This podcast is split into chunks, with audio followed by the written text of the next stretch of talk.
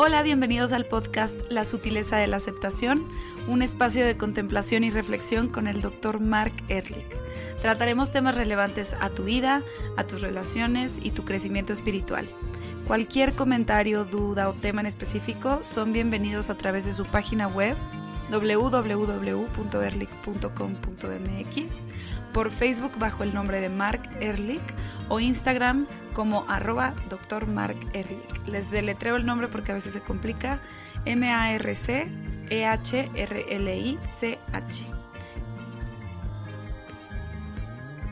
Qué bueno que ya te veo por fin.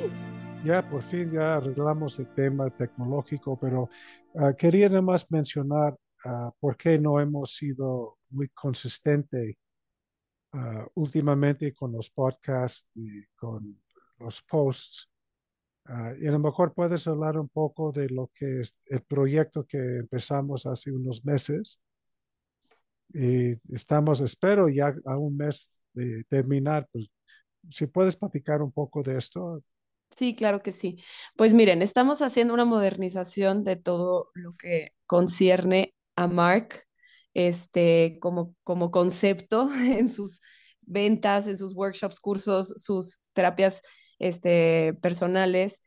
Entonces, eh, estamos como mudando a un esquema, pues sí, una nueva página web, a que esté más conectado el podcast al Instagram, a la página, y que tengamos este, ya una cohesión en diseño también, del logo, de cómo nos vemos, de la marca. Entonces hemos estado un poco ocupados en eso porque pues son muchos proveedores, estar viendo cosas, asuntos, que si compras o no compras. Y ahorita ya por fin nos encontramos un momentito para hacer el podcast, que es lo más importante para nosotros. Y, y sí, pues es lo más importante para nosotros esta comunicación con ustedes y también Instagram ya lo vamos a retomar con más fuerza porque sí, lo que, lo que nos nutre y lo que nos hace nosotros es ustedes finalmente. ¿Verdad, Mark? Sí, y además que ahora es, también, si, te olvidó platicar que estamos empezando a promover el libro nuevo. Ah, claro, sí. De la, de la aceptación, en donde estamos conectando grupos, empresas, escuelas para poder ofrecer una conferencia gratis de una hora o una hora y media eh, con un tema específico dependiendo del grupo, por ejemplo, en las escuelas hemos estado ah, promoviendo una plática Padres Conscientes, Hijos Sanos, en donde para mí ese es el tema más importante en la relación familiar. Pero, y si quieres, a lo mejor podemos platicar un poco del, de esta plática. Y como parte de ah, la promoción del libro, también tenemos una fecha en el Club de Industriales en, en Polanco, patrocinado por McAllen la compañía de whisky, en donde seguramente voy a platicar acerca de la dificultad que tenemos de aceptar lo que nos pasa. Sin embargo, vamos a estar anunciando y publicando estos eventos y por eso hemos estado medio ocupados, además de la vida cotidiana, que tú estás, tú sigues estudiando, yo sigo dando terapias y cursos y la vida misma obviamente nos, nos, requiere mucho tiempo, pero ya estamos, yo estoy viendo un poco uh, un, una, un bajón en este tipo de exigencias para poder agarrar un ritmo con los podcasts y con los posts y con todo lo demás. Sí, completamente. Yo también, la verdad, ya pienso que podemos retomar con más fuerza. Pues, ¿qué vamos a platicar hoy, Mark? ¿Qué les vamos a platicar? ¿Tú te acuerdas que estamos platicando acerca de la diferencia entre el yo o el ego y el espíritu, el ser con mayúscula? Y platicamos acerca de la tendencia que todos tenemos de aferrarnos a un concepto de mí mismo. Ah, sí. Ok. En, en la terapia de pareja, por ejemplo, uh, ellos llegan a terapia porque tienen conflictos, ¿cierto? Nadie llega a psicoterapia porque están felices y sanados. imposible. Lo que, entonces llegamos a una terapia buscando una resolución de los conflictos que yo tengo con mi pareja. Típicamente, el mensaje subyacente es, mi pareja tiene que cambiar. Y yo soy víctima de su mala conducta, mala actitud, comentarios, forma de actuar, bla, bla, bla. Entonces yo vengo a decirle al, al terapeuta todo lo mal que ha hecho mi pareja para que él como autoridad le diga a mi pareja cómo tiene que cambiar. Ese es el subtema. ¿Sí? Pensando, yo he trabajado, no sé, con, con, centenas de parejas en todos estos 40 años que tengo en esta profesión. Yo no me acuerdo nadie que me dice, oye, me doy cuenta que yo tengo que cambiar porque estoy causando a mi pareja mucho sufrimiento. Puede ser que llegamos a esto después de un buen trabajo, donde uno se da cuenta que yo tengo que cambiar. Normalmente es quiero que el otro cambie. Y la defensa por excelencia de esta petición es, tú me conociste así y así soy. ¿Qué quiere decir eso? Es que tú tienes que cambiar. Que yo tengo algo que decir de eso, porque entiendo, o sea, ya sé a dónde vas y estoy completamente de acuerdo contigo, pero tengo que hacer algunas... no, eso lo voy a dejar para después, pero tengo que hacer una pregunta que nos va a ayudar a clarificar el tema. A ver. Cuando es muy difícil también uno concebir el cambio, porque, haz de cuenta, eh, sí llegan con esta defensividad de que quieren cambiar a la pareja en lugar de ellos, pero lo que no se dan cuenta es que ellos han cambiado tanto como su pareja a lo largo del tiempo. Porque hay, o sea, creo que a veces cambiamos sin percatarnos de que cambiamos en el estilo de forma de ser. Por ejemplo, el otro día estaba hablando con una amiga que dice que ahora le gusta tomar siestas cuando es la mujer más intensa y, y dice, ya ahora tengo que tomar siestas y mi esposo es así como, ¿por qué tomas siestas? ¿De dónde? O sea, ¿de cuándo acá? Y como que está generando un poquito de conflicto en ella porque ella se juzga a sí misma y cositas así. Que siento que justo hablábamos de eso y decía yo, pues sí, porque te cuesta mucho trabajo como persona realmente hacer el cambio mental de lo que ya estás cambiando en activo. Entonces también ir a terapia, a veces dices, quiero cambiar a mi pareja, pero no te das cuenta que tú también has cambiado muchísimo y que tú también tienes que asimilar el cambio, hacer el duelo de la persona que ya no eres y así ver a tu pareja con el mismo proceso de cambio y de transformación. Ok. ¿Cuándo has preguntado a tu pareja qué necesitas de mí para que tú estés feliz? Yo sí. Ok, platíqueme del contexto que cuando tú, ¿para qué o por qué lo se lo dijiste o se lo preguntaste? Se lo pregunté porque empecé a sentir una semana de mucha defensividad. O ¿Mucha defensividad? Ajá. Ok. Que me, me habla, yo me siento, le hablo, él se enoja, me habla, yo me siento así. Entonces es como, como la palabra en inglés, bickering, todo el tiempo. Y no viene de ninguna raíz, porque no son problemas grandes, son problemas como, ¿por qué no trajiste el shampoo a la... Cosas así muy mensas. Entonces, al, al, sentir tanto eso, yo como que dije, obviamente el problema no es el shampoo y el, problema no es lo que yo haga mal o bien. Entonces, sí le pregunté en un mensaje, pero tuve que hacer un proceso muy profundo de no, en, no engancharme en el enojo, sino separarme del enojo y decir, ¿cómo puedo salir de esto? Porque eso es lo que los dos queremos. Al final nos casamos para estar felices. Déjeme hacerte una pregunta. Si no tenías la, opción de preguntarle qué es lo que él necesitaba, ¿hubieras sabido tú qué cambio tenías que haber logrado sin preguntarle?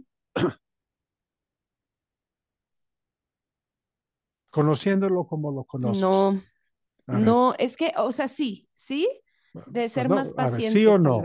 ¿Sí o no? Es que es difícil porque hay una, hay, hay veces que sí sé que tengo que ser más paciente y entonces tolerar los cambios de humor que tiene, pero hay veces que ya son tres días de paciencia que digo, please, please, please, ahora tú ayúdame tantito a darme un espacio que también él está tolerando cosas mías, ¿verdad? Evidentemente. Entonces son como, mm, o sea, y, y, le pregunté porque a veces no sé, y genuinamente le dije, ¿qué necesitas de mí? Ok, te lo compro, que a veces no sabes, pero yo diría que después de tantos años juntos, sabemos más o menos. Y, vamos a suponer que tú pensabas que te, has, te faltaba paciencia. Entonces tú decides, voy a ser paciente. Seguramente hubieras podido liberarte de muchos conflictos. A lo mejor él quería o quiere otra cosita, otro detalle. Me gustaría que tú estuvieras más pendiente del shampoo, no sé qué, fue el conflicto. O me gustaría que estuvieras más uh, pendiente de la comida o de que hay jamón, que me encanta el jamón con mis huevos en la mañana. Siendo paciente, no puedes fallar. Sí, es una de las virtudes de las relaciones humanas, ser paciente. Obviamente no te puede fallar y por lo tanto, aun con un, algo que no sabía que era importante para él, la paciencia te hubiera llevado a un momento de mayor paz y no conflicto. Sí. ¿Sabes qué me cuesta mucho trabajo no engancharme con mis emociones? Porque hablo de paciencia, pero porque no desde el lado, más bien de sentimentalizarme. o sea, eso es lo que me ayudaría. histérica, ¿no? Eso es tú, lo no, no, es como de llorar, o sea, de que si me hace una cara fea o si veo que no le cayó bien algo, me siento chiquita, que es por mí, no es por él, evidentemente, y yo me hago chiquita y como que digo, ¿por qué no me quiere? Que ya sé que mi herida de, de, de, no ser querida es la herida más, la principal. ok, yo diría que esta herida no genera conflicto lo que yo pienso y, y, lo pongo ahí a la mesa para que todos, porque lo que tú estás hablando es algo que todos... Todo el mundo experimenta. Experimentamos, pero a lo mejor no este en particular, pero algo. No ser valioso, no ser amado, no ser importante, uh, no ser apoyado, no... ¿Para qué les digo? Hay cantidades lo que genera el conflicto es lo que crees que tienes que hacer para no sentir eso, o lo que tú crees que tiene que suceder para no sentir eso. Entonces, ¿qué sucede? vamos a usar un ejemplo. Eh, eh, con mi mujer y yo siempre tenemos esta ah, interacción. A mí me encanta que me mande un, un mensaje lo primero que despertar. Yo me despierto muy temprano, salgo a correr y yo quiero que ella me mande lo primero. Lo primero es buenos días. Y a veces se lo olvida o se mete en otras cosas y le digo, tienes que mandarme un mensaje. Como es algo tan trabajado y tan hablado, es de risa. ¿Sí? Y a veces ni siquiera lo comentamos porque ya está sobreentendido. pero ¿qué tal si yo lo tomo muy en serio? Y yo le digo, ah, ja, tú no me mandes un mensaje porque no me quieres o porque eres egoísta. Entonces lo que pasa es que tú y tal y cual. Ella toma este, esta crítica como una ofensa porque no es justo, porque en su mente ella es muy sensible y muy amorosa. ¿Y cómo me atrevo a criticarla por ser insensible o no o egoísta cuando ella es, ok. Entonces, ¿qué hace ella? Me critica a mí. Eres demasiado sensible, eres muy inseguro y a tu edad debería ser mucho más. Entonces, la bronca no son las heridas que tenemos porque esas son inevitables. Las broncas generan o los conflictos suceden por lo que pensamos que tiene que suceder para no sentir eso. ¿Sí me explico? Sí, sí, es que sí, es la expectativa que tienes de lo que quieres que pase, pero pues no va a pasar así.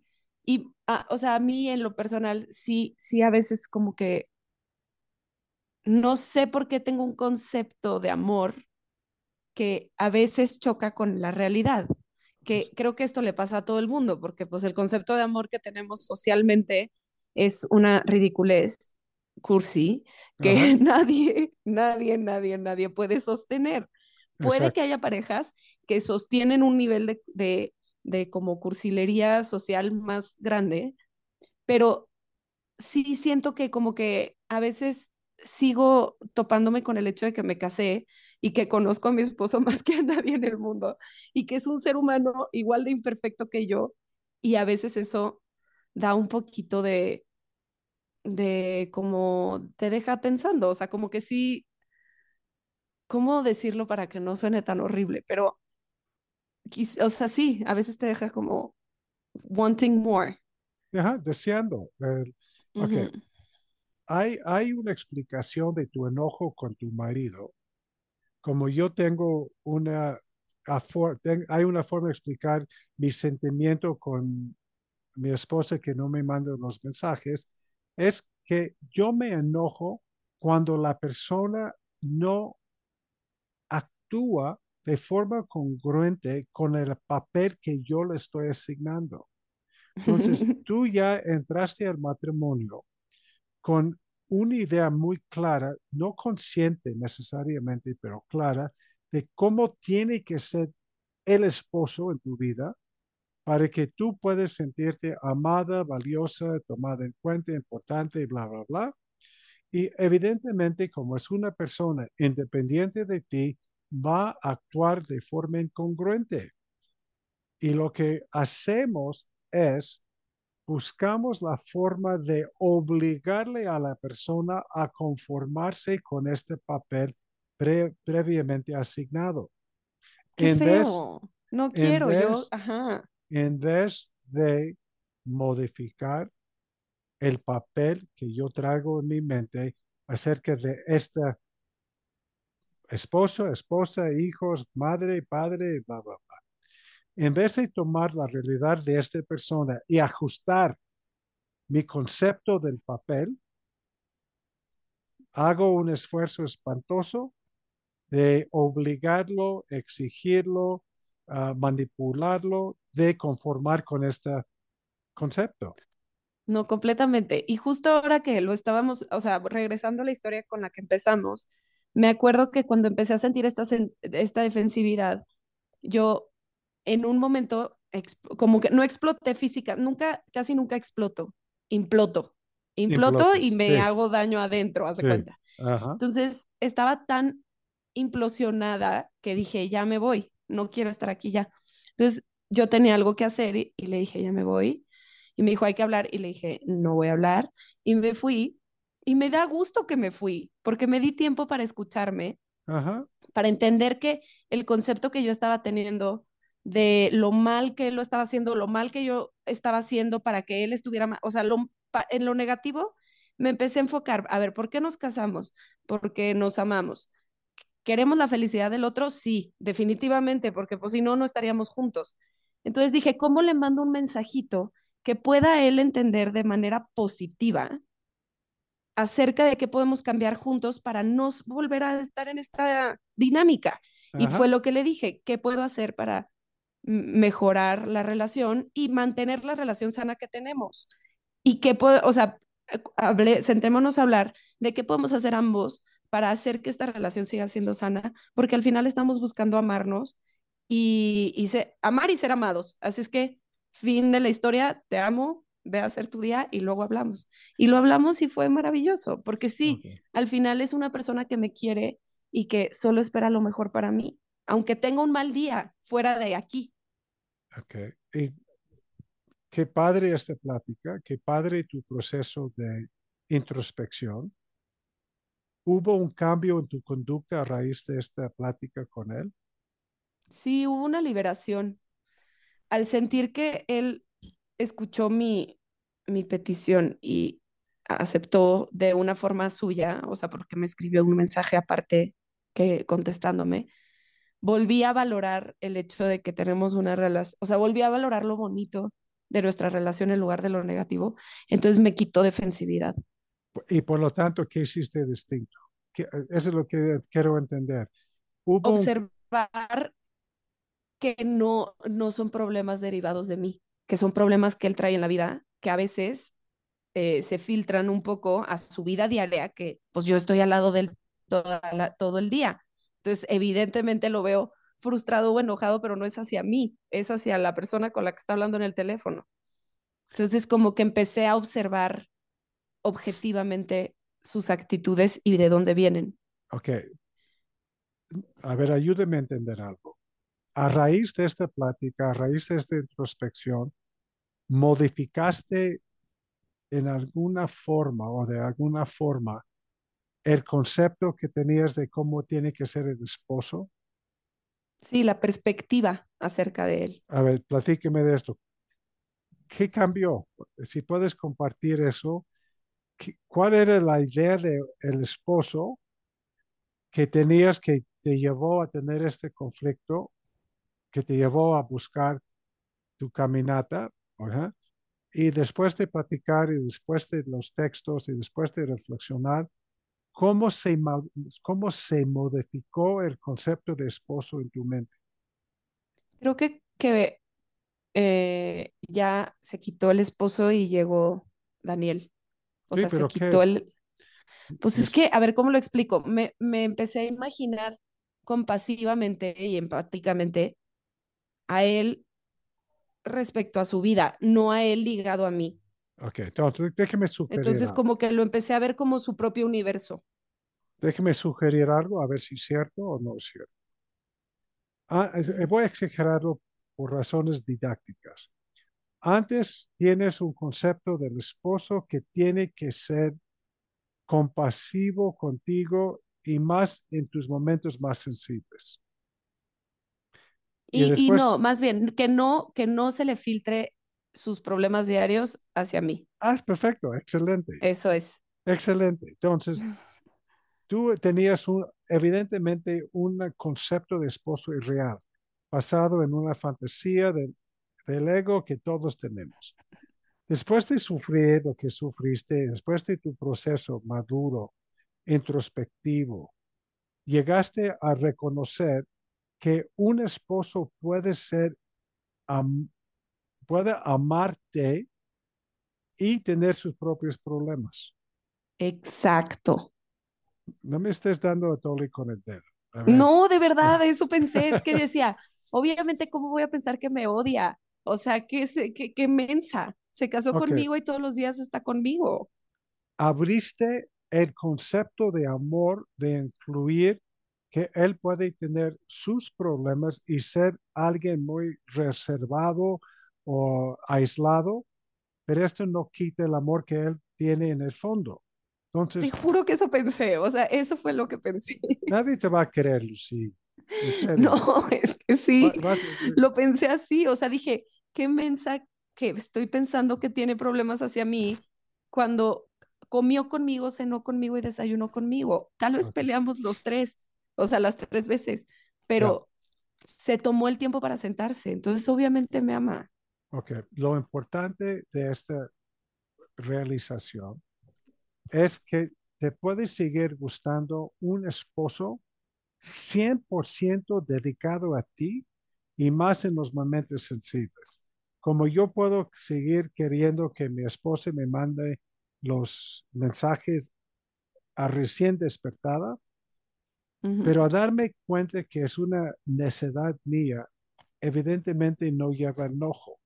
Es, se vuelve una preferencia y no una exigencia. Y yo tengo preferencias. Tú tienes, por ejemplo, a ti te gustaría que él fuera tal o cual. Y al mismo tiempo, no, pero, y al mismo tiempo te das cuenta que es una fantasía infantil tuya. Completamente. Y que él Y- tiene las suyas hacia mí, ¿Y tiene que? las suyas hacia mí, o sea, Sí, no, ese bueno. tipo de cosas hacia mí. Sí, y lo que hace la pareja sana es el poder platicarlo sin juzgarme o a ti, tomarlo como qué curioso que este sucede. Y todavía más relevante para la discusión es empiece con el conflicto. ¿sí? empieza con el conflicto. Porque es justamente todo lo que hemos estado manejando a nivel de personalidad que genera el conflicto. Tenemos que tomar una pausa y ver qué pasó en mí que este conflicto sucedió. ¿Recuerdas que estamos, estamos uh, diseñando un curso? Que creo que el título que estamos poniendo es uh, las enseñanzas sabias de la vida cotidiana. Y eso es esto, lo que acabas de tú relatar, y gracias por compartirlo, es que... Sí, ya, ya, yo ya les conté aquí mi vida entera, ¿eh? A todos. Sí. No, padrísimo. Y esa es una parte de tu charm que se siente ah, de la vida cotidiana. Tuviste una enseñanza muy sabia. ¿Y cuál es la enseñanza sabia que tú detectaste? A ver, te pregunto, ¿cuál fue la enseñanza sabia a raíz de este conflicto? Ay, es que, que me da miedo porque siento que me la voy a sacar mal. Pero a ver, no. este, creo que la enseñanza sabia es que el amor, el amor va más allá de las expectativas que tenemos. Pues sí, por ejemplo, esa es una enseñanza importantísima. Otra enseñanza que tú misma mencionaste es su vida puede filtrar en nuestra relación y este no me quite el amor que tiene por mí. Simplemente es un momento que tengo que suspender mis necesidades porque sé que la vida es la vida. Esa es una enseñanza sumamente sabia. Y estoy teniendo también un, así, me dio risita porque me dio nervio, pero siento que también, digo, tú corrígeme si estoy mal, que cuando te da miedo que no cumplan el papel es porque te da miedo que te deje de gustar. o te exige revisar tu concepto de gustar para llegar a madurar el concepto. Mm. este ya, yo creo que sería buen, tema, para el próximo podcast. porque ya se está acabando el tiempo. Y, ah, pedimos a todos que nos tengan un poco de paciencia. Ah, con la frecuencia, sí, con la frecuencia de los Instagram posts y de los podcasts, estamos haciendo todo lo posible, pero para cuando acabe este mes, este, yo creo que ya vamos a estar armados para tener una mejor capacidad en todos los sentidos. Así es que lo vamos a, va a ser más disfrutable en un mes. Va. Órale, Lu, cuídate mucho y. Bye, Mark. Muchas nos gracias. Vemos en el próximo. Bye. Gracias.